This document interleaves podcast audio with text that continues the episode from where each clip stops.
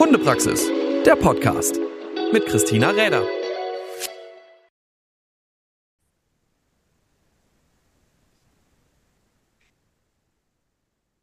Hey und schön, dass ihr wieder dabei seid zu einer neuen Folge vom Hundepraxis Podcast. Und wie das letzte Mal versprochen, heute nicht alleine, sondern wieder mit einem Interviewpartner. Und ihr fand die Folge irgendwie so lustig, interessant. Ich weiß nicht genau, was ähm, äh, ihr an die Folge oder wie ihr die Folge, äh, warum die so äh, spannend war, weil wir eigentlich nichts wirklich Wildes erzählt haben. Aber wir haben uns gedacht, wir machen das nochmal. Und äh, die liebe Froni ist heute wieder dabei, dabei und wir äh, haben so ein bisschen Frage-Antwort-Runde auf Insta gespielt. Hallo Froni, wir haben jetzt zum offiziellen Teil eingeläutet und haben äh, vor dem Aufnahmebutton noch das ein oder andere Wichtige besprochen. Und jetzt kommen wir natürlich zu den hochoffiziellen Fragen. Äh, schön, dass du dir nochmal die Zeit nimmst. Hallo, ich freue mich. Und ich äh, freue mich sehr über eure Fragen, die da fleißig eingetrudelt sind, die wir jetzt hoffentlich zu eurer Zufriedenheit auch beantworten können. Bin schon ganz ja. gespannt. Wenn nicht, dann können wir leider auch nichts mehr dran ändern, weil aufgenommen ist ja aufgenommen. ähm, eventuell könnten die dann hinterher nochmal äh, eingereicht werden oder um Korrektur gebeten werden. Das wäre dann die nächste Frage nochmal. Aber äh, wir haben ja erstmal gute Möglichkeiten, nach bestem Wissen und Gewissen alles einmal nochmal zu beantworten. Ja, wie ist denn so die Lage? Äh, Im Allgäu schneit schon, habe ich gesehen. Ich Voll. Äh, muss, Voll. muss zugeben, ich habe mich noch nicht so ganz gewöhnt. Also mir ist noch ein bisschen zu kalt draußen. Liegt bei euch auch Schnee eigentlich? Nee. Also hier. Okay. Hätte ja sein können. Nee. Also es war gestern einfach nur den ganzen Tag nass. Es hat nur geregnet. Man weiß irgendwie auch nicht mehr so genau, welche Regenklamotten man noch anziehen soll. War heute schon besser, aber ich stelle fest, so Ende November ist, ist drinnen auch schön. Also. Oh ja. Mhm. Ist doch auch mal fein. Also von daher kommen wir vielleicht nochmal bald in den Schnee. Wenn dann auch Schnee liegen bleibt bei euch. Ja, also aktuell sieht es wirklich gut aus und es ist auch recht früh eigentlich, dass schon so viel Schnee ist und so viel Schnee auch da bleibt. Also, Hat Hamlet schon einen Schneemann gebaut? Selbstverständlich. nee, er, er, hat ihn nur ein bisschen gelb gefärbt, den Schnee. Das, äh... Ja, jeder hat seine Talente. Der eine kann Schnee färben, der andere kann daraus kleine Kugeln machen und irgendwas anderes damit tun. Ja, Apropos, wunderbar. bevor wir das vergessen, weil ähm, es ist ja jetzt dann wieder Weihnachtszeit und da gibt es dieses wunderbare Video von uns. Oh ja. Den Oh Dummybaum, Oh Dummybaum. Ähm, wir genau. verlinken es euch unten. Äh, das ist, äh, das müsst ihr quasi machen, wenn Weihnachtszeit ist. Da gibt es quasi kein Drumrum. Wenn ihr Dummyarbeit macht und es ist Weihnachten, dann äh, ist das ein Muss. Das verlinken wir euch auf jeden Fall drunter, aber eigentlich müssten wir dann ja auch noch eine neue Challenge machen. Vor, das wäre natürlich alt. mega. Ja. Die ist ja jetzt wirklich alt dann. Ist das unsere letzte gewesen? Nee, im Sommer hatten wir noch eine, aber das war die letzte mit Ach, Schnee. Das war, ja, ich erinnere mich. Mhm. Äh, dann sollten wir noch mal uns eine überlegen. Ich fand eigentlich die erste am schönsten. Vielleicht verlinken wir die auch noch mal darunter. Oh ja, die war auch witzig. Der Fasan, der muss noch mal zum Einsatz kommen. so ein Runner. Genau. Und die riesengroße Zuckerstange ist auch sehr geil. Oh ja, die äh, muss ich mal raussuchen. Gibt's die noch? Ja, die glaub schon. Die müsste irgendwo in meiner Garage sein. Aber wir brauchen dann auf jeden Fall noch mal eine neue Challenge. Aber wo du das sagst, ist schon ganz schön lange her. Mein Gott, das Jahr ist gerannt. Aber äh, wir wollen euch nicht allzu sehr langweilen mit unseren Ideen, die ähm, Ergebnisse dieser Ideen. Wir verlinken euch mal ein paar unter dem Podcast nochmal und habt ihr auch ein bisschen was zu lachen, wenn die Folge vielleicht nicht so ganz euren Humor treffen sollte. Aber vielleicht schaffen wir das dann mit den YouTube-Videos. Ähm, aber so humorvoll ist es vielleicht gar nicht, was wir an Fragen bekommen haben. Soll ich mal einsteigen? Also sehr gerne. Äh, du hast ja so ein paar und äh, ich habe ein paar bekommen. Und äh, fangen wir doch mal an mit der Frage, was denn der Unterschied von Retrievern und Spanieln in der Dummyarbeit ist. Aha. Aha. ähm, okay. Ich fang doch mal an mit den Retrievern. Fang noch mal an. Also prinzipiell muss ich da ja direkt schon um die Ecke kommen und sagen, Retriever ist ja auch nicht gleich Retriever und äh, nicht jeder Retriever arbeitet nach Schema X, Y und Z, sondern hat natürlich auch zum einen äh, der unterschiedlichen Retrieverrasse angehörig vielleicht so ein paar Dinge, die man ihnen nachsagt. Und auch wenn jeder Verfechter einer Rasse immer sagt, na ja, das stimmt ja vielleicht nicht so ganz und jeder Hund ist individuell, äh, gibt es schon so ein paar Gemeinsamkeiten, die man in verschiedenen Rassen tatsächlich immer wieder erkennen kann. Tut mir sehr leid, ob das äh, so ist, ob die Besitzer es einfach immer wieder gleich so fördern oder wir uns einfach darauf einigen können, dass wir ja auch gewisse Hundeschläge so gewünscht haben, weil sie eben das dann auch entsprechen sollen und dass dann natürlich auch ein paar Dinge immer mitgezogen werden. Also ich finde es ein bisschen schwer rein zu sagen, Mensch, der Retriever ist ja so und so, sondern da gibt es ja tatsächlich auch von den Rassen her ein paar Unterschiede. Ähm, was sagen wir mal so, bei den meisten Retrievern ja deutlich oder gut ausgeprägt ist oder ausgeprägt sein sollte, mit denen wir äh, sehr professionell Dummyarbeit vielleicht betreiben, ist ja, dass wir sie zum einen über weite Distanzen schicken können, oder das wäre so das wünschenswerte Ziel, dass wir sie über weite Distanzen schicken können und auch über weite Distanzen ähm, dirigieren könnten, wenn wir das bräuchten, weil die Ursprungslinie vielleicht nicht so ganz äh, zum Ziel geführt hat. Also dass so diese äh, Koordination auf Entfernung tatsächlich auch gut funktioniert und ja, also Kooperationsbereitschaft dafür natürlich vorhanden sein müsste.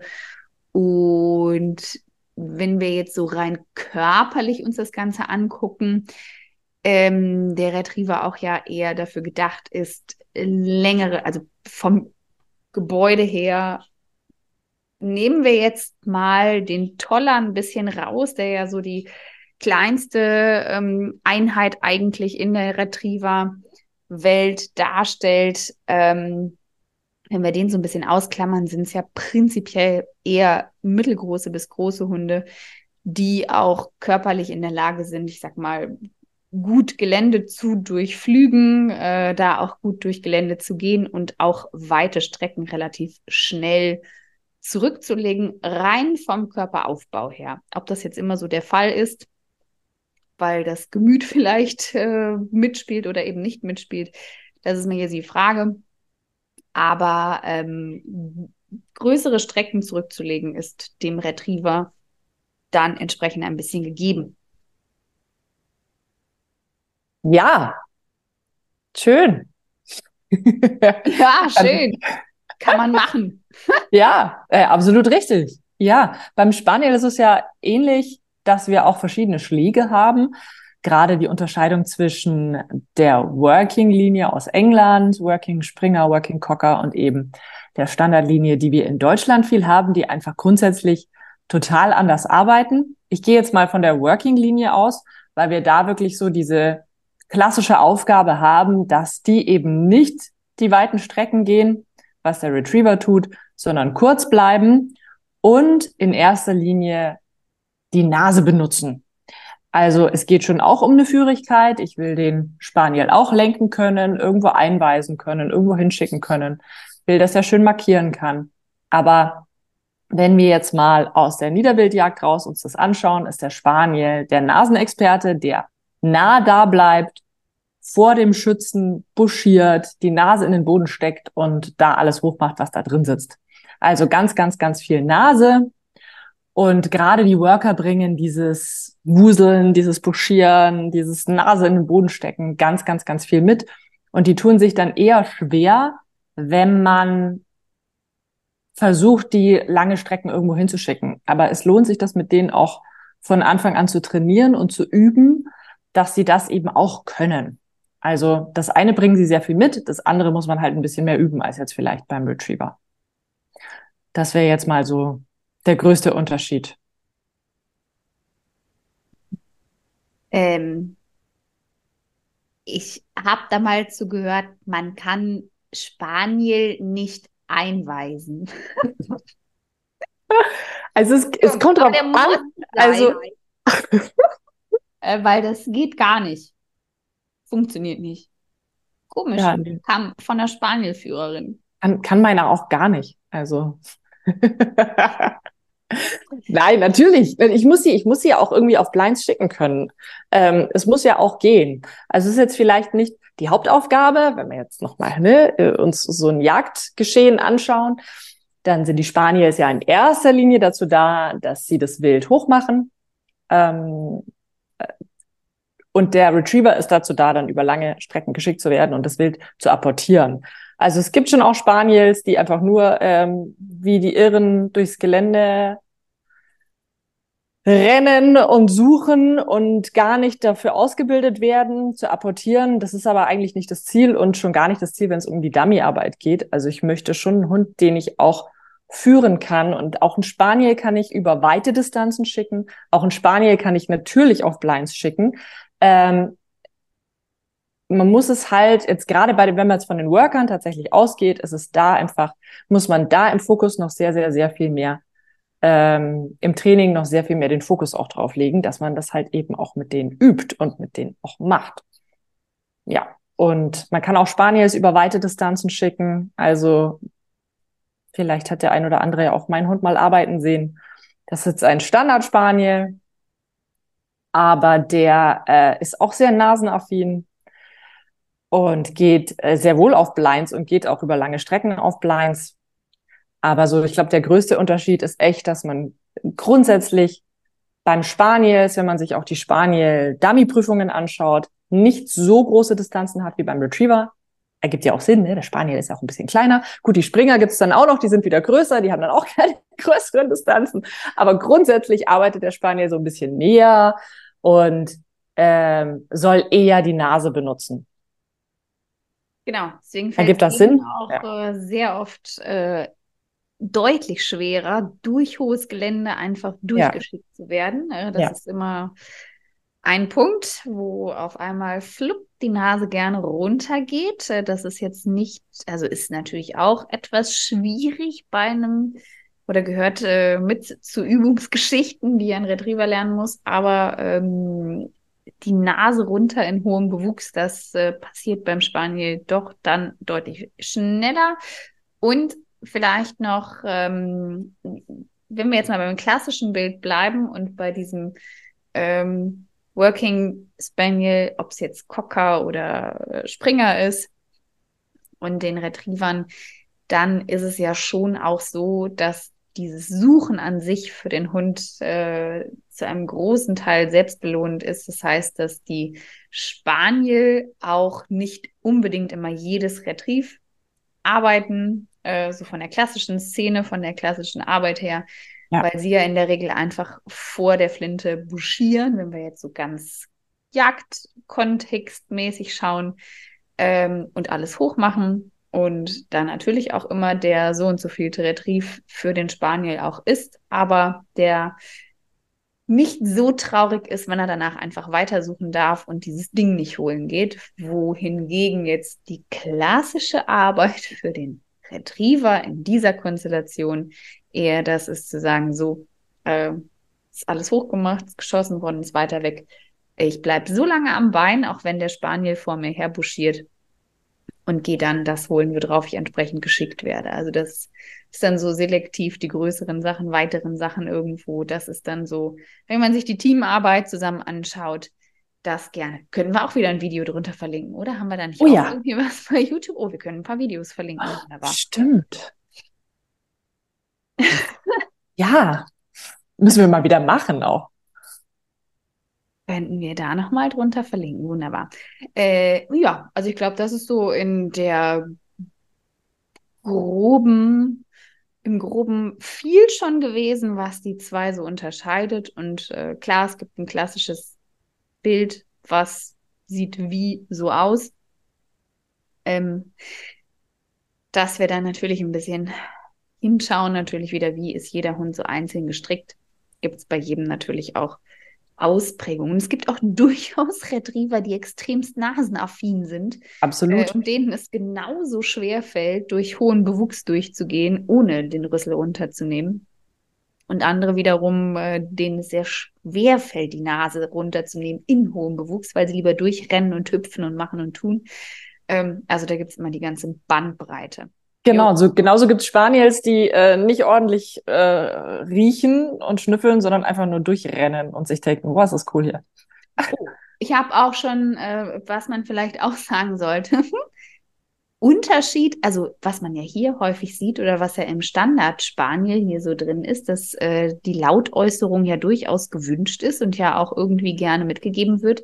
So eine Working-Linie sagt gar nichts, also niemals nicht und sollte eigentlich auch relativ steady sein, wenn sowas hochgeht und so. Ich habe da schon lustige Erfahrungen gemacht mit äh, der, das waren aber auch Working Cocker. Irgendwie war mhm. da wohl das Training ein bisschen anders gelaufen. Und äh, sobald der Vogel abflog und äh, da irgendwie Bewegung reinkam, war der kleine Working Cocker kläffend in die Richtung hinterher unterwegs. Ups. Das war ein bisschen spannend. Ja, okay, da ist ein bisschen was schiefgelaufen. Aber äh, da haben die Retriever immer nicht schlecht geguckt, dass das irgendwie ein bisschen anders als gewohnt lief. Aber gut. ähm, gibt auch dann nochmal soll und so ist es. Vielleicht auch nochmal ein Unterschied. Äh, ja, was hast du noch auf dem Zettel? Ich habe eine tolle Frage und zwar, was kann ich gegen Einspringen tun? Das passt doch jetzt gerade als tolle Überleitung. Oh ja, hm. als wäre sie vorgeleitet worden. Mhm. Äh, willst du mal vor oder? Was würde ich gegen Einspringen tun? Also es gibt mehrere Stellschrauben, die man da drehen kann. Grundsätzlich ist es immer so ein Ding der Erwartungshaltung, dass der Hund zu schnell geht. Vielleicht hat er dann auch schon Erfolg gehabt, dass er damit durchkommt, dass er zu schnell geht. Und dann kann er sich schön selbst belohnen, weil er sich dann hinten die Beute schnappt oder allein schon dieses nach vorne rennen ja auch schon selbst belohnt ist für den Hund. Also wäre quasi eine Stellschraube Management. Das heißt, ich verhindere das in jedem Fall, dass der Hund, wenn er einspringen möchte, zum Erfolg kommt. Gut, dann ist natürlich ein sicheres Sitz ein guter äh, ein, ein gutes Werkzeug, das man da brauchen würde, dass der Hund einfach weiß, okay, Sitz heißt Sitz, egal was für Reize da um mich rum noch passieren. Da sind wir dann auch wieder so im Thema Impulskontrolle, Frustrationstoleranz. Also ich halte es aus, auch wenn da total viel passiert und es schießt und der Dummy vielleicht sogar in den Wasser, ins Wasser plumpst und ich das total spannend finde. Trotzdem schaffe ich es, sitzen zu bleiben. Das würde ich trainieren. Und ähm, dann ist auch noch so eine Geschichte, wo man gucken könnte, ob man das noch verbessern kann, dass nicht immer das Spannende, was da passiert, dass der Hund da auch drauf geschickt wird, sondern da wären wir jetzt wieder im Thema der Erwartungshaltung. Also es passiert irgendwas Spannendes. Ähm, ich merke, dass mein Hund es sehr spannend findet und würde ihn da dann nicht hinschicken, sondern würde dann eher irgendwas anderes arbeiten so dass der Hund grundsätzlich immer lernt, okay, nur weil da jetzt irgendwas Spannendes ist, heißt das nicht, dass ich da jetzt sofort hin darf, sondern es kann sein, dass da hinten noch irgendwas Spannendes ist, wo ich hin darf oder vielleicht darf ich da suchen oder vielleicht darf ich da noch was machen, dass der Hund da einfach im Gehirn flexibel bleibt und nicht sagt, boah, da ist was passiert, da muss ich jetzt sofort hin und zack, sofort einspringt, sondern gelernt hat, mh, es gibt andere tolle Aufgaben, die vielleicht irgendwo anders auf mich warten und deswegen schaffe ich es jetzt ruhig am Bein zu bleiben und auch was anderes zu arbeiten. Also das wären so die Sachen, die mir spontan dazu einfallen würden. Genau, waren äh, schon so prinzipiell auch meine Gedanken, wie ich das erstmal auf jeden Fall äh, lösen kann. Genau, Sitz heißt Sitz. Und ehrlich gesagt, ähm, ich finde das immer spannend, auch mit dem Rückruf und so. Und mein Hund war nicht ansprechbar und ich hatte, äh, oh mein Gott, nicht falsch und nicht böse nehmen, aber äh, letztens hatte ich die ähm, Aussage, also mein Hund, ich weiß gar nicht, da ging es nicht ums Ziehen und ähm, was war denn das? Ich glaube, es ging ums Fußlaufen. Und der mhm. Hund war immer vorne und immer so. Und erstmal, was macht sie jetzt? Die Ansprechbarkeit prüfen, weil wenn mein Hund nicht ansprechbar ist, dann kann ich nicht. Ich habe es nicht so ganz verstanden. Es wurde ihr auf jeden Fall so erklärt, dass man erst den, die Ansprechbarkeit des Hundes überprüfen müsse. Und ich gedacht habe, nein, also ich kann ja irgendwie nicht darauf hoffen, dass der Erregungsgrad meines Hundes immer so ist, dass er gerade noch gerne auch äh, zuhören muss. Also es gibt so ein paar Punkte im Training von Hunden, die müssen einfach sein und dass da ein Sitz, ein Sitz ist und bleibt, egal was passiert, das gehört einfach dazu und äh, das ist unabhängig vom Erregungsniveau. Also außer ein Meteorit kommt vom Himmel gefallen und droht gleich drauf zu schlagen. Aber ansonsten gibt es eigentlich keinen Grund, warum ein erwachsener, gut trainierter Hund einfach aufsteht.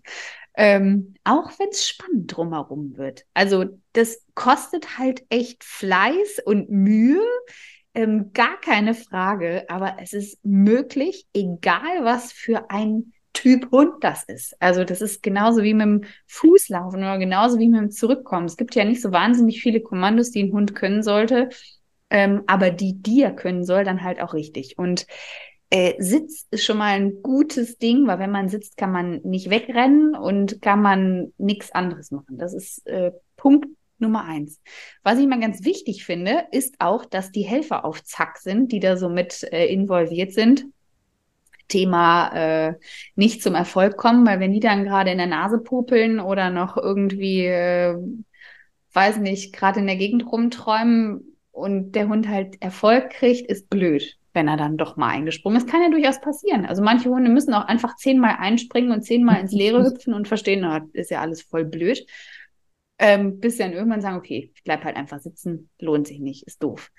Ähm, und äh, das kommt noch mit dem zusammen, ich, ich kann das gar nicht verstehen. Also es gibt auch durchaus Anleitungen, die Menschen erhalten, wo gesagt wird, ja, Hauptsache, der Hund hat erstmal Spaß an der Arbeit und selbst wenn er eingesprungen ist und zum Dummy hinrennt und es holt, dann soll man den ruhig lassen. Und dann lassen die auch anstelle sich Mühe zu geben, dass sie dieses Dummy vor dem Hund sichern. Nö, dann darf der das auch noch holen und darf dann erfolgreich jedes Mal einspringen.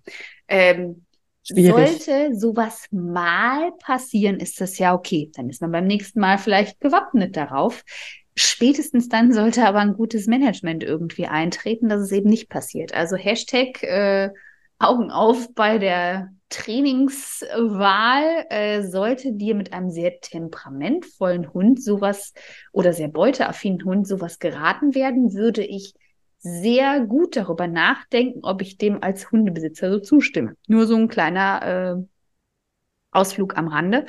Nicht unbedingt empfehlenswert, wenn man das irgendwann mal abstellen möchte. Also wenn man das immer so machen möchte, ist das in Ordnung. Aber wenn man das irgendwann mal abstellen möchte, dann sollte man das gut überlegen, ob man dem so Folge leistet. Ähm, und was ich auch nicht hilfreich finde, ist den Hund ähm, immer angeleint zu lassen. Also immer angeleint zu lassen, immer einen Kurzführer drauf zu haben, immer irgendwas dran zu haben. Also die sind ja nicht doof.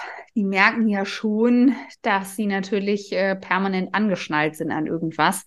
Wenn es so gar nicht geht und wenn es um das Einspringen mit anderen Hunden, die in der Gegend rumrennen, geht, da ist ja manchmal auch noch ein bisschen jugendlicher Leichtsinn mit dem Spiel. Da mag das alles super hilfreich und auch Thema Management da natürlich mit rein ähm, fallen. Aber in manchen Situationen ist es halt auch einfach mal an der Zeit, keine Leine dran zu haben, mal die ganzen Sachen wegzutun, die man eigentlich nicht braucht.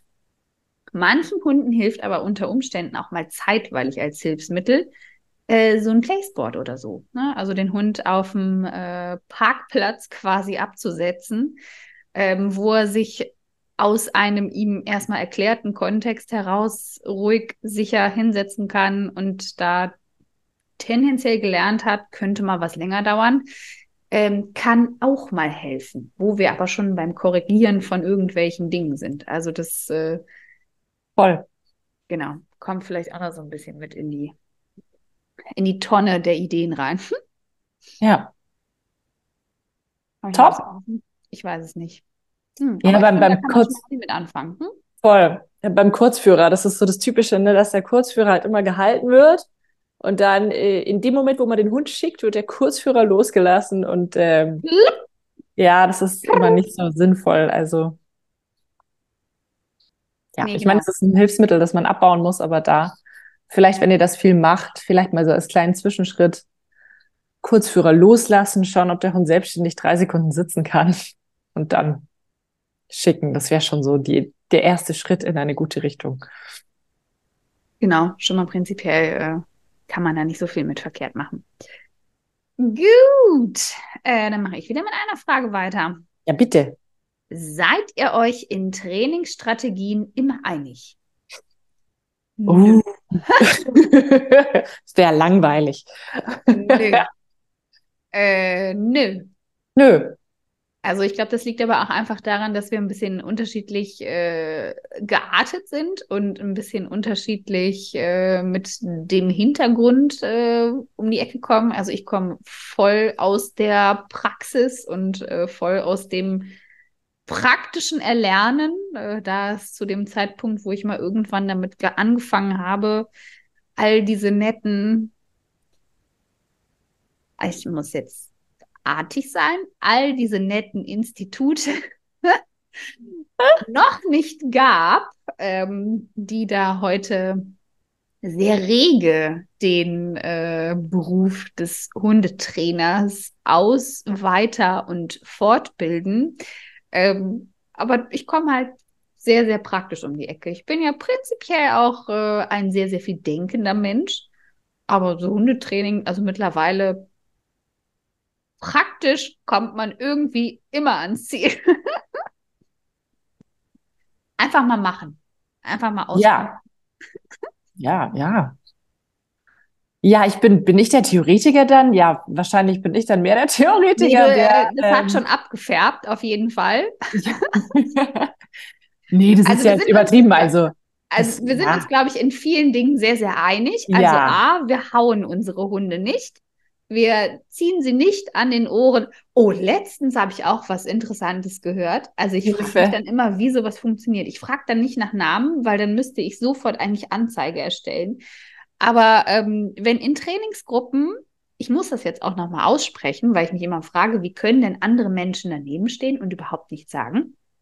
Aber wenn in einer Trainingsgruppe ein Hund jetzt es handelt sich dabei um Dummy-Training. Ich mache das furchtbar gerne, aber es ist ja eher ein Luxusbereich mit unseren Hunden, sagen wir es mal so.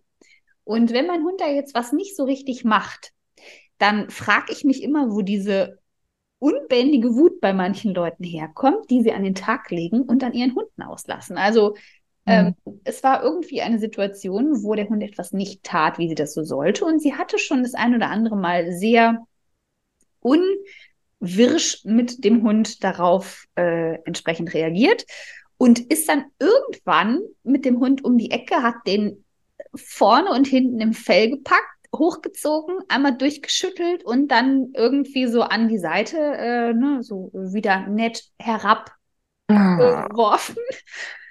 Und ich frage mich wirklich, warum sowas heute noch geht und äh, wer daneben steht und seinen Mund hält. Und ähm, ich muss das Ganze noch mal ein bisschen nachverfolgen. Aber gut, sowas machen wir auf jeden Fall nicht. Ähm, Ich frage mich immer, ob solche Leute das dann auch machen würden, wenn sie mit ihrem Hund in der Situation gerade alleine gewesen wären. da hätten Oder sie ob- ganz andere Sachen gemacht, Ja, oder ob man sich dann nur so, oh mein Gott, der Hund blamiert mich voll. Und dann denkt man, man muss jetzt noch mal so einen draufhauen. Also ich Oder weiß man ist dann noch schlimmer. Hm. Also wer die Scham vor anderen Leuten so verlieren kann, das zu tun, äh, der macht das sicherlich auch zu Hause. Also äh, da bin Mhm. ich äh, sehr, sehr äh, un bin ich frei von Illusionen. Also ich glaube, da muss ich Ja. noch mal gucken, wer das war. Vielleicht bringe ich das mal in Erfahrung. Aber gut. Ähm, also sowas machen wir nicht. ja, äh, da sind wir uns äh, definitiv einig. Wir ziehen auch keine Hunde rechts und links am Kragen nach vorne und sagen ihnen voran als Korrektur, wenn sie äh, vorangehen, sondern habe ich auch schon gehört. Also ich höre, manchmal höre ich wirklich spannende Sachen, ähm, was so passiert. Ich frage mich immer, ja, egal. Ich frage mich immer, wie sowas ernsthaft funktionieren kann. Oder also offensichtlich. Also so ähm, wahrscheinlich, weil ja. er einfach nur Schiss hat, dass er es gleich schon wieder so äh, über die Ohren kriegt. Aber gut, nee, sowas machen wir nicht. Ja. Ähm, wir haben halt andere Herangehensweisen, glaube ich, manchmal. Aber man kann sich da auch ganz gut gegenseitig inspirieren, nenne ich es jetzt mal. Und ja, wir haben, wir haben, glaube ich, gut schon aufeinander abgefärbt. Und ähm, das ist ja eine gute Sache. Ja. Ja. Aber du bist jetzt, also du bist jetzt nicht nur Praktiker. Ich meine, ja, ich verstehe, was du meinst, aber es ist jetzt nicht so, du kannst schon den Theoriekram auch drauf, ne? Ja. Aber ich finde ihn halt manchmal einfach auch störend, wenn man so viel weiß. Man kann sich voll verkopfen, ja, absolut, absolut. Wenn man nachdenkt. Ja. Aber es stimmt schon, eine gewisse Reihenfolge sollte man schon erlernen, dass man da auch so, aber nö. Also liegt vielleicht auch ein bisschen daran, dass wir andere Hunde haben. Äh, Jeder hat so seine eigenen Erfahrungen einfach gemacht mit seinen eigenen Hunden, mit dem, was man äh, von gewissen Ausbildern mitbekommen hat. Äh, ich glaube, das spielt da auch immer ganz, ganz viel mit rein. Ja, aber ansonsten, ja. ich weiß nicht, Trainingsstrategien. Was sind denn überhaupt Trainingsstrategien? Positiv bestärken, Dinge, die ich haben möchte, ist, finde ich, eine. Sachen unterbinden, die ich nicht möchte, die andere. Haben wir schon gesagt, was wir nicht machen, um Sachen zu unterbinden? Ja. Ähm, ich denke, da sind wir uns schon einig. Manchmal ist Absolut. einfach. Manchmal ist auch vielleicht die Zielsetzung noch eine andere. Kommt aber auch darauf an, was man eben auch für Hunde einfach hat. Ja, aber ich denke, wir sind auch beide im Kopf flexibel, dass man irgendwie auch äh, sagen kann, ähm, ich schaue mir das mal noch an, pr probiere das mal noch aus oder vielleicht funktioniert bei dem Hund auch dies oder jenes. Da ist es auch immer hilfreich, einfach mal noch offen zu bleiben und äh, viele Möglichkeiten zu haben auch. Und ich denke, das tun wir auch beide. Genau. Ja. Ja.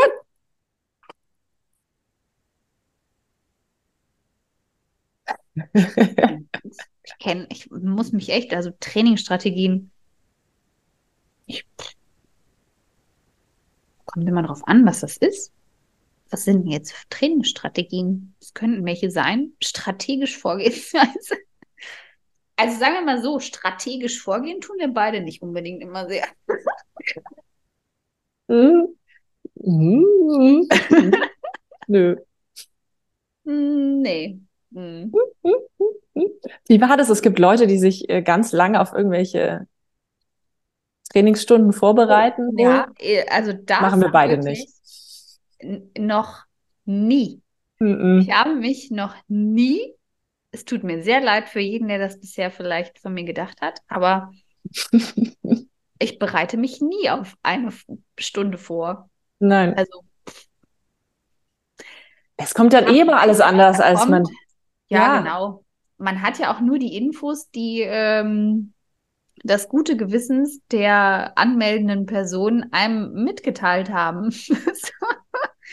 Manchmal ist da nicht so das enthalten, was äh, tatsächlich durchblitzt. Das ähm, ja, da musst du auch reagieren können. Und du weißt ja auch nie, wie die Gruppe harmoniert, wie es zusammenpasst, wie der Hund gerade drauf ist, was er gerade für einen Tag hat. Und du musst irgendwie auch in der Lage sein, dann spontan also, ja, umzudisponieren. Ich weiß schon, wie alt die Hunde sind, die kommen. Ja. Also das weiß ich schon und auch grob, was die gemacht haben. Aber pff, ja.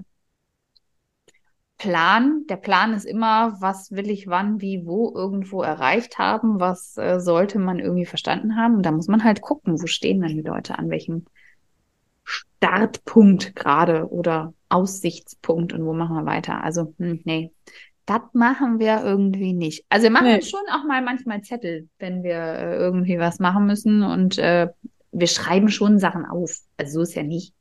Wir haben es ja auch geschafft, ähm, die Trainerweiterbildung sehr strukturiert irgendwie darzustellen. Also das kriegen wir schon hin. Ist jetzt nicht so, als äh, wäre das irgendwie völlig unmöglich. Aber ähm, nee. Nur planen ist irgendwie auch schwierig mit Hunden, ehrlich gesagt. Hm? Total. Man muss da reagieren können einfach. Also ich habe tatsächlich auch schon häufiger mal Stunden geplant oder habe mir was vorgenommen, dachte mir, komm, so machen wir es und das wäre, glaube ich, gut für die. Und ich habe es nie gemacht. Ich habe es immer umgeworfen, habe immer was anderes gemacht und irgendwann sagst du halt, also ich schaue einfach, was passiert und es läuft eh immer alles anders, als man denkt. Yes. Alright. Alright. Ich habe eine Frage bekommen. Macht ihr mal etwas über Dummy-Training mit Nicht-Retrievern? Jetzt hast du ja äh, einen wunderbaren Vortrag gehalten beim Hundekongress über Dummy-Training mit Nicht-Retrievern. Vielleicht kannst du uns ein ganz kurzes Recap geben. Äh, Oder wir verweisen einfach auf das Video. Das können wir auch machen. Genau, also wir können natürlich gerne auf das Video verweisen äh, und wir werden ja auch beim Dummy-Training Online-Kongress auch so ein bisschen was dabei haben, was äh, Nicht-Retriever äh, machen und prinzipiell sind auch Nicht-Retriever äh, immer willkommen in äh, Trainingsgruppen. Ich hatte äh, jüngst erst auf Texel äh, Australian Shepherd, Malinois und äh, Ritz- Ridgeback, oder? Ja. Ähm, weil ja, der Weg, bis der ein oder andere Hund es vielleicht verstanden hat, mag ein bisschen mehr oder weniger weit sein. Und je nach körperlicher Verfassung ist auch der ein oder andere Hund ein bisschen mehr oder weniger gut geeignet. Ähm, dass, also in normalen Trainingsgruppen ein Hund, der einigermaßen durchs Gelände gehen kann, freudig in der Bewegung ist und mit seinem Hundeführer gerne was zusammen macht, ist da eigentlich auch gut aufgestellt, wenn er auch an solchen Trainingstagen teilnimmt. Also weiß ich, dass es natürlich nicht jeder Trainer macht, aber ich habe da prinzipiell nichts gegen. Ähm, gibt halt so ein paar Grundsachen, die der Hund dann können sollte, aber das kann man ja durchaus äh, jedem Hund beibringen. Also ich hatte schon alles Mögliche, ob Bosseron, ob ähm, diese Rassen, Jagdhunde verschiedenster Couleur. Also da gibt's ja durch die Bank weg immer alles. Also ihr seid da herzlich willkommen, wenn euer Hund gerne apportiert. Nur wenn ihr mit solchen Hunden kommt, bitte nicht denken, ihr seid dann die absolute Ausnahme und der Hund muss nichts können. Also äh, da geht's dann trotzdem drum, das Fußlaufen, sitzen bleiben, zu, zuverlässig bringen sind dann schon Voraussetzungen für äh, Gruppentrainings. Und alles andere kann man dann durchaus äh, natürlich anderweitig dann noch vorher arbeiten. Äh, weil das mache ich dann auch nicht. Da habe ich dann äh, wenig Spaß dran tatsächlich, wenn äh, die Hunde dann irgendwie nichts groß machen, weil Herrchen und Frauchen meinen, kann ich dem Hund nicht beibringen. Also das äh, ist durchaus genauso dann auch gang und gäbe, dass ich natürlich äh, ein paar extra Feinheiten bei dem einen oder anderen Hund vielleicht dann auch noch berücksichtigen muss, um Gottes Willen, natürlich.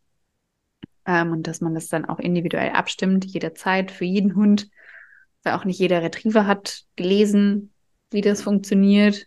Muss man das vielleicht auch ein bisschen anders erklären. Ähm, aber die sind immer herzlich willkommen. Absolut. Sehr schön. Yes. Äh, genau. Macht ihr mal was anderes bei Nicht-Retrievern. Dann, ähm, wie, äh, genau, nächste Frage hatte ich dann noch bei äh, dem Thema, wie wir das, warum diese Bücher entstanden sind. Also irgendwie sind ja jetzt äh, vor kurzem die zwei Bücher an den Start gegangen.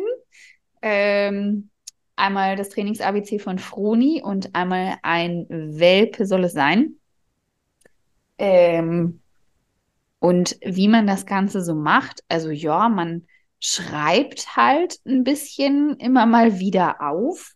Und das Ding ist ja, man hat ja ganz viele Sachen im Kopf, die man bei ganz vielen Menschen immer voraussetzt und denkt, naja, wissen die doch. Also, wo sind das Problem? Und manchmal ist es halt schön, wenn man versteht, ah, okay, nein, ähm, wissen die ja noch nicht, dass man es einfach auch nochmal niederschreibt irgendwo.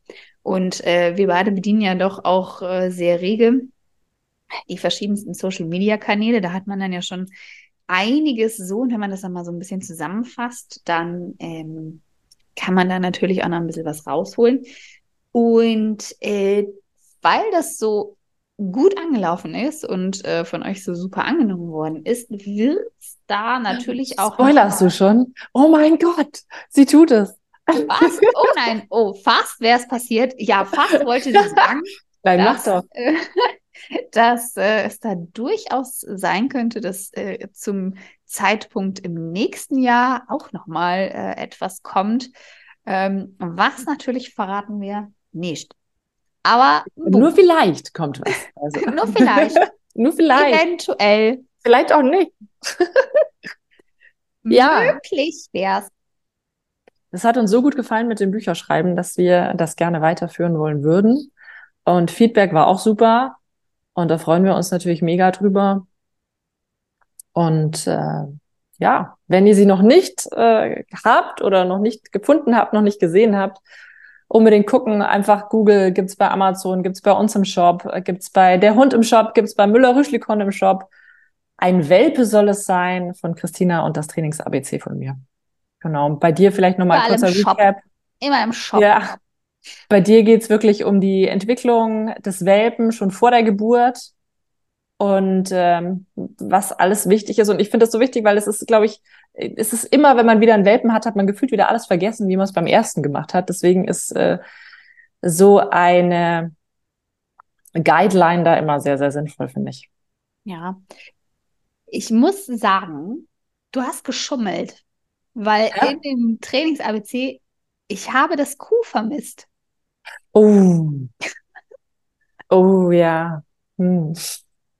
Mir ist nichts eingefallen mit Kuh. Ey. Damn. Das ist jetzt die Challenge. Wenn euch ein Trainingsbegriff einfällt mit Q, dann bitte schreibt mir unbedingt. Genau, weil das ist dann der nächste Beitrag von Froni äh, auf Insta. Da kommt dann so eine Richtigstellung ins Buch. Das gibt es auch, wenn irgendwie ein Druckfehler noch gefunden wird oder irgendwas Falsches gefunden wird, kommt da so ein Zettel vorne rein. Ähm, das hätte mich schon interessiert. also wenn ihr da ähm, Wahlzucht halt, aber ist ja kein Trainingsthema. Nee, das ne? ist kein aber, Trainingsthema.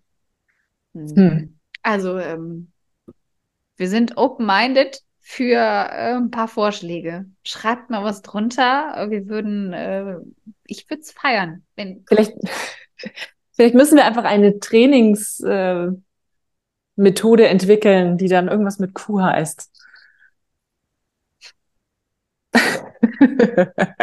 was? Naja, wenn ich vorhin an die Korrektur der guten Dame denke, dann könnte man sowas wie Qualdami draus machen. Also das dann. Es fällt mir auch nichts Sinnvolles mit Q ein, tatsächlich. Aber gut, ähm, vielleicht denke ich mal später in Ruhe nochmal darüber nach und habe dann auch noch den einen oder anderen Begriff. Ähm, mhm. Aber das genau. ist dann die nächste Challenge. Wir hätten gerne was mit Q. Yes. Wenn euch was einfällt. Ähm, Bin gespannt. Wir sind, genau, wir sind sehr gespannt, was euch da Querschläger. Kommt die Frage, wie man das interpretiert, aber. Hm? Beim Dummy dann irgendwie ein sehr schlechter Werfer ist ein genau. Querschläger. Genau. Oh ja. Ähm, da gibt es die ein oder anderen Helfer, die echt, die, die meinen es ja echt gut. Aber die versauen es einfach voll. ah. Jeder hat seine Talente, oder wie war das? Ne? Der genau. eine nimmt die Nase gerne im hohen Bewuchs runter, der andere pfeffert Dummies so einfach aus. überall hin, aber nicht da, wo sie hin sollen. Ähm, so ist das. Hm? Genau. Ähm, dann hatte ich noch die Frage, wir sind ja immer auch so ein bisschen unterwegs und äh, an den verschiedenen Orten äh, mal so ein bisschen für Training, Trainingstage, Auszeit und Co. Berge oder Meer? Berge. Berge. Come on, Berge. Ja, also ich habe ja auch so ein paar Spots. Nächstes, nächstes Jahr auch tatsächlich äh, nochmal äh, drei am Meer, aber.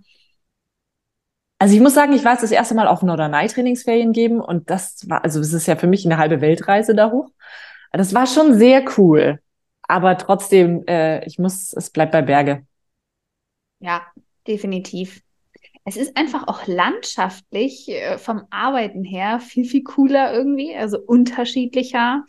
Äh, klar, Dünen, Dünenlandschaften und so hat ja auch so alles seinen, seinen Reiz. Ähm, aber nee, also tut mir leid, ich werde weiterhin einiges anbieten, aber äh, lieber suche ich immer nach Spots in den Bergen. Tatsächlich. Sehr gut. Finde ich gut.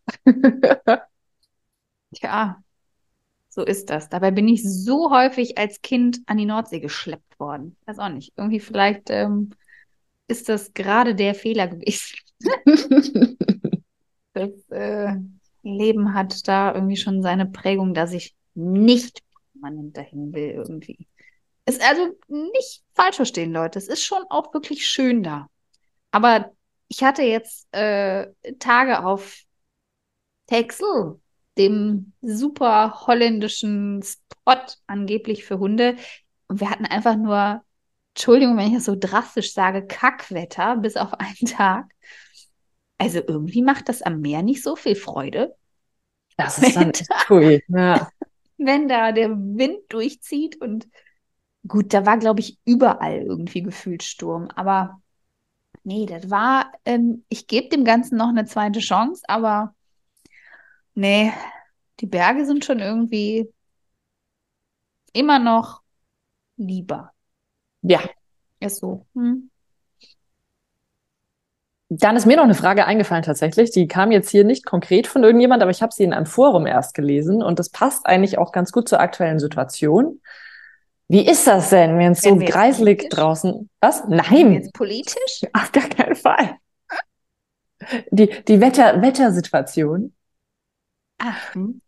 Wenn es jetzt so eisig ist und wenn es ah, ja auch glaub, Schnee hat zum Beispiel. Die Frage habe ich heute auch gesehen. Ja, ähm, was kann ich denn da einem Hund zumuten draußen? Ähm, kann ich denn im Schnee trainieren? Wenn ich das nicht könnte, wäre ich ziemlich aufgeschmissen, weil wir haben viel Schnee. also so viel schon mal vorweg. Es geht. Aber es ist natürlich, jetzt gerade im Schnee, es gibt so ein paar Schwierigkeiten tatsächlich. Und ja, ich glaube, die Frage war so, was, was kann ich denn meinem Tier zumuten, wenn es zu kalt ist draußen? Uh, ähm, Klassiker von kann man so nicht äh, einfach pauschal beantworten. Ich muss natürlich zum einen sehen, wie fit ist mein Hund grundsätzlich. Mm, das ist mal Grundthematik. Also Hunde, die ansonsten sowieso schon nicht ganz so fit drauf sind, die muss ich jetzt vielleicht nicht noch stundenlang in Training bei Eiseskälte stellen. Ähm, ich muss auch ehrlich sagen, ich ähm, finde so ultimativ lange Gruppentrainings äh, zu solchen Jahreszeiten nicht gerade äh, günstig, ähm, weil einfach Wartezeiten oft sehr, sehr lang sind, ähm, wo die Hunde nicht arbeiten. Also wenn ich jetzt beispielsweise ein Mocktrail-Training hätte, wo ich viel mit dem Hund immer wieder in Bewegung bin, gehe, von A nach B laufe, dann den Hund schicke, ähm, ist das wieder was anderes.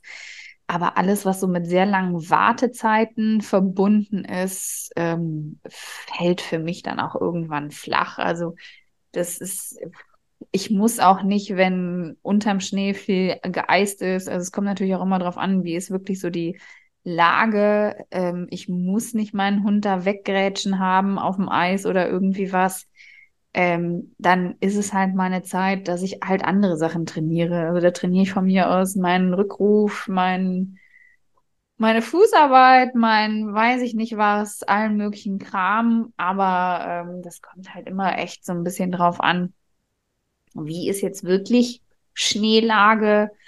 Ähm, und ansonsten alles, was den Hund permanent in Bewegung hält, ist alles immer cool ähm, wo es lange Wartezeiten gibt, kann ich natürlich Vorkehrungen treffen, dass der Hund eine Decke hat, wo er sich draufsetzen kann, ein Mäntelchen umhat, wenn er nicht dran ist, wo wir denken, der Hund wäre warm darunter, wie das wirklich so ist und ob das dann wirklich so ist, kann nur der Hund beantworten. Ist immer noch besser als nix.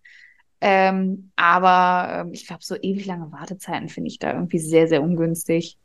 Und ähm, muss für mich auch nochmal für ein Dummy-Training, also Dummies sind halt Luxusgut. Es gibt auch einfach mal Phasen, wo man auch sagen kann, okay, jetzt ist einfach mal ein bisschen Pause, ich konzentriere mich auf andere Sachen. Wenn ich es einigermaßen irgendwie gut gemanagt kriege und die Hunde jung und fit sind, dann ist es halt auch in Ordnung. Aber wie gesagt, wenn es halt eiseskalt von oben runter, Schneeregen und nass und so, ist es auch nochmal was anderes. Also solange es trocken ist, geht immer viel. Ähm, was man immer nicht vergessen sollte, ist, dass die Hunde trotzdem auch was zu trinken brauchen, auch wenn es super kalt ist. Ähm, trotzdem Wasser mit dabei zu haben. Aber so tatsächlich auch der Klassiker für ein bisschen drauf gucken, wie ist mein Hund drauf, ähm, wie gut ist der so unterwegs. Bin immer ganz wichtig. Voll. Also ich finde es auch wichtig, dass die Hunde in Bewegung bleiben, dass sie einfach warm bleiben und für die Menschen, jetzt gerade wenn du sagst Gruppentraining, ist das natürlich auch äh, eigentlich sinnvoll, wenn die sich auch ein bisschen bewegen dürfen, weil wenn man dann die ganze Zeit nur rumsteht, wird's halt echt kalt und das macht dann irgendwann keinen Spaß mehr. Grundsätzlich im Schnee arbeiten, finde ich schon eine gute Möglichkeit, dass der Hund das auch mal kann. Wir hatten jetzt erst die Situation, ähm, am Samstag war äh, Dummy-Prüfung und es war halt geschlossene Schneedecke. Und ganz viele Hunde sind durchgefallen, weil die das halt nicht kannten, dass halt an dem Dummy auch mal ein bisschen Schnee dran ist. Hab den Dummy dann nicht festgenommen, haben den halt ähm, ja ausgespuckt, fallen gelassen. Es war dann super, super schwierig. Also grundsätzlich finde ich das schon ganz sinnvoll, wenn der Hund das auch kann, mal so ein Dummy aufnehmen, auch wenn da so ein bisschen ja. Schnee mal dran klebt. Es ist vielleicht nicht so das unbedingt das wahnsinnig angenehmste dann für einen Hund und ich würde auch auf keinen Fall irgendwas erzwingen. Aber es, es ist schon cool, sowas auch mal zu üben. Und man kann sich ja grundsätzlich im Schnee auch immer behelfen. Das heißt zum Beispiel, ich würde jetzt keine Freiverlorensuche unbedingt äh, im Schnee forcieren und die äh, Dummies da unterm Schnee vergraben. Wobei es wäre eigentlich auch mal witzig. Aber äh, man kann ja wunderbar zum Beispiel die Dummies so in den Schnee stellen und da dann Übungen machen, das ist dann auch immer ganz gut, wenn die Hunde gerne tauschen. Ne? Dann habe ich die Dummies da wirklich sichtbar stehen und dann kann man gleich wunderbare Anti-Tauschübungen machen zum Beispiel. Oder halt den Schnee an einer Stelle mal so ein bisschen wegkratzen und dann da das Dummy hinlegen. Es ist auch geruchlich sehr spannend, weil natürlich das nochmal ganz anders riecht und das Geruchsprofil ein ganz anderes ist. Weil da hat man das dann auch ganz extrem, wenn der Dummy zum Beispiel schon länger draußen liegt und genauso kalt ist wie der Boden, dann ist es sehr schwer, den geruchlich wahrzunehmen. Andererseits, wenn ich jetzt warme Dummies habe, die auf dem kalten Schneeboden liegen, dann riechen die ganz besonders gut. Also das, das finde ich auch super spannend und eigentlich lohnt sich da, das auch ja, auch mal ab und zu zu üben. Wie, wie gesagt, nichts erzwingen. Ich würde dann auch nicht, wenn der Hund sich nicht gerne in den Schnee setzen will, unbedingt, mein Gott, dann muss er das auch wegen mir nicht machen. Ähm, dann übe ich da jetzt im Zweifel halt keinen Sitz. Aber ja, in der einen oder anderen Situation, wenn man dann am Working Test steht und äh, es schneit, ist man froh, wenn man es zumindest mal geübt hat. Ja. Oder mal. Kann ja durchaus auch im März und April schon noch passieren, ne? Also, Voll. Habe ich schon gehabt. Geschlossene Schneedecke immer. Ja. Also durchaus möglich. Und was ich noch wichtig finde, ähm, also auch so dieses, es gibt ja die Fraktion, ja, das muss alles auf jeden Fall und überhaupt, wo ist denn das Problem? Äh, ich finde auch vom Handling des Menschen her ist äh, bei den Temperaturen immer ein bisschen äh, unter der Performance, die man sonst so hat, weil äh, man einfach kalte Finger, Handschuhe, 10.000 Klamotten an, die Sachen irgendwo vergraben. Also ob es jetzt um das richtige Belohnen in den richtigen Momenten geht, ob es um also ein paar Sachen geht, wo ich eben akkurat eben auch meine Körpersprache und so nutze, ähm, auch nicht so ganz von der Hand zu weisen, dass man da natürlich auch immer ehrlich zu sich sein sollte und überlegt, ob ich das jetzt so hinkriege. Also ich habe heute Morgen schon ähm, ziemlich rumgekotzt, weil ich die ganze Zeit mit Handschuhen rumgelaufen bin und äh, dann irgendwie die Handschuhe auch nicht so richtig warm gehalten haben und mit kalten Fingern ein Hundehalsband einfach aufzumachen und so sind halt so Sachen, äh, nö, nervt dann schon. Oder dann die Leckerchen richtig aus der Tasche rauszufummeln. Und ähm, auch da sollte man durchaus mal ehrlich sein, ob man seine eigene Performance auch so an den Tag legen kann, wie auch unter nicht so kalten Bedingungen. Yes. Ja. Ja, das war so ziemlich das, was ich bekommen hatte. Ja, ich habe noch eine, sollen wir die Ernährungsfrage noch mit reinnehmen? Das müsstest du dann beantworten. Sag mal was. Ach, das war mit. Ähm, mhm. Wenn ich einen Seniorhund habe, ab wann sollte ich das Futter anpassen bzw. Zusätze dazu geben? Der Hund wird nicht gebarrt. Das ist auch wieder so ein Klassiker für äh, kommt auf den Hund an. äh, Machst du das? Gibst du deinen Hunden irgendwie im Alter anderes Futter oder? Soll ich das jetzt sagen? Kriegen die was? Also, ich bin immer für die logische Herleitung aus dem Säugetierleben von uns. Und wir essen ja auch keine Rentner-Steaks oder Rentner-Karotte oder so. Ähm, es gibt natürlich ein paar Dinge, die dann anders werden im Stoffwechsel, weswegen es schon Sinn machen kann, vielleicht mal ein bisschen Kalorienzufuhr runterzufahren oder mehr Ballaststoffe mit dazu zu packen. Oder der Hund hat irgendwelche Zipperlein, Beschwerden, weswegen es schon durchaus sinnvoll ist, da auch irgendwas zuzugeben. Aber ähm, ich füttere tatsächlich kein Seniorfutter. Äh, ich achte einfach nur auf ein hochwertiges Futter, was leicht verdaulich ist, so dass auch ein Senior eine Möglichkeit hat, sich da seine Nährstoffe rauszuholen, wie er sie eben braucht. Was natürlich häufig dazu kommt, sind gerade bei älteren Kandidaten, die auch viele Kilometer auf dem Tacho haben im Alter, ähm, so Sachen für die Gelenke. Das könnte vielleicht mal was werden. Aber ich bin eigentlich jemand, der immer sehr puristisch bei solchen Sachen unterwegs ist und äh, mir ist wichtiger, dass der Hund ein hochwertiges Futter hat, als dass ich noch 10.000 äh, Zusätze reinwerfen muss. Was natürlich nicht heißt, dass die Hunde nicht angemessen mal eine Kur dafür kriegen, was weiß ich, Leber, Niere unterstützen und, und, und, und, und. Aber das mache ich nie auf Dauer. Und ähm, ich finde auch nicht, dass man Alter festmachen kann weil es gibt Hunde, die sind mit zehn noch so körperlich fit, aktiv äh, und sind da voll umfänglich super. Und auf der anderen Seite ist ein Kastrat eigentlich schon mit, weiß ich nicht, wann er kastriert wird, eigentlich ein Rentner stoffwechseltechnisch gesehen. Und da kommt man ja auch nicht auf die Idee. Also, wenn ein Hund kastriert wird, ist der Stoffwechsel automatisch eigentlich fast somit gleichzusetzen wie ähm, eben mit jemandem, der 8, 9, 10 ist, also rententechnisch unterwegs. Ähm, und da macht man ja auch noch nichts. Also es geht halt wirklich darum, einfach gute Nährstoffquellen anzubieten. Dann kann der Körper sich in der Regel rausnehmen, was er braucht.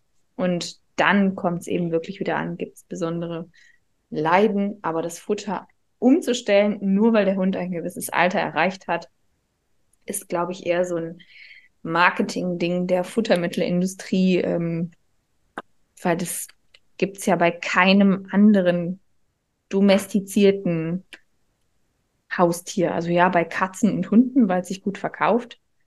Und Wegen die alten Zootiere, Senior, Futter, genau. Also das ist halt wirklich, ähm, ja, es gibt ja wirklich Dinge, die sich im Körper umstellen. Bei dem einen oder anderen mehr oder weniger früh, bei manchen deutlich später ähm, im Sinne der Zellalterung. Aber das heißt doch immer irgendwie mehr Ballaststoffe oder so sollen sie kriegen. Genau, also das wäre so ein Punkt, der sehr häufig damit bei ist. Aber in der Regel, wenn der Ballaststoffanteil so oder so schon relativ gut ist, dann passt das erstmal. Ansonsten kann ich da natürlich mit vielleicht ein bisschen verschiedenen Möglichkeiten, ob es jetzt Rohkost äh, in geraspelter Form oder was auch immer mit dabei ist oder so. Also da gibt's verschiedene Varianten, was ich so tun könnte. Oder mehr sehnenhaltiges Futter könnte dann auch wieder zu schlechter Verdaulichkeit führen. Also das muss man dann immer wieder ein bisschen genauer gucken. Aber es gibt für mich kein spezielles Alter, wo man sagen kann, das ist ja so gängig, ne? steht dann auf der Packung ab acht Jahre das ist wie die Faltencreme, die man ab 30 ins Gesicht schmieren kann. Kann man machen. Manche nehmen einfach ihr Leben lang nur eine Creme wechseln die nie. Also, das ist wirklich Hauptsache hochwertig. Das ist immer Punkt Nummer eins. Ähm, und dann, glaube ich, muss man immer so ein bisschen gucken. Also individuell gibt es gesundheitliche Beschwerden. Ja, nein, ist mein Hund sehr, sehr fit. Ja, nein, ist mein Hund kastriert. Ja, nein. Also da gibt es schon viele Dinge, die man da entsprechend beachten müsste. Klasse, sehr schön. Vielen Dank.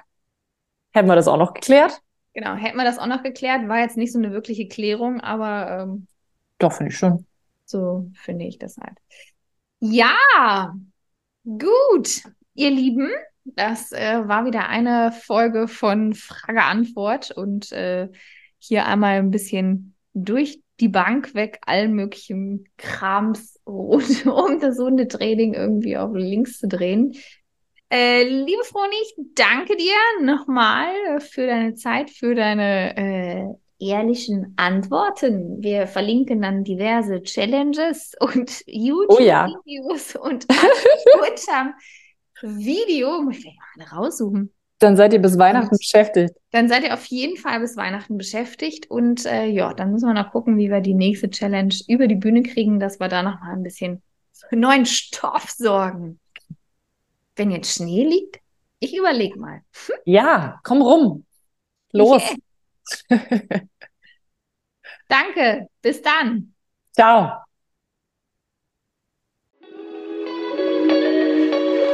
Hundepraxis, der Podcast mit Christina Räder.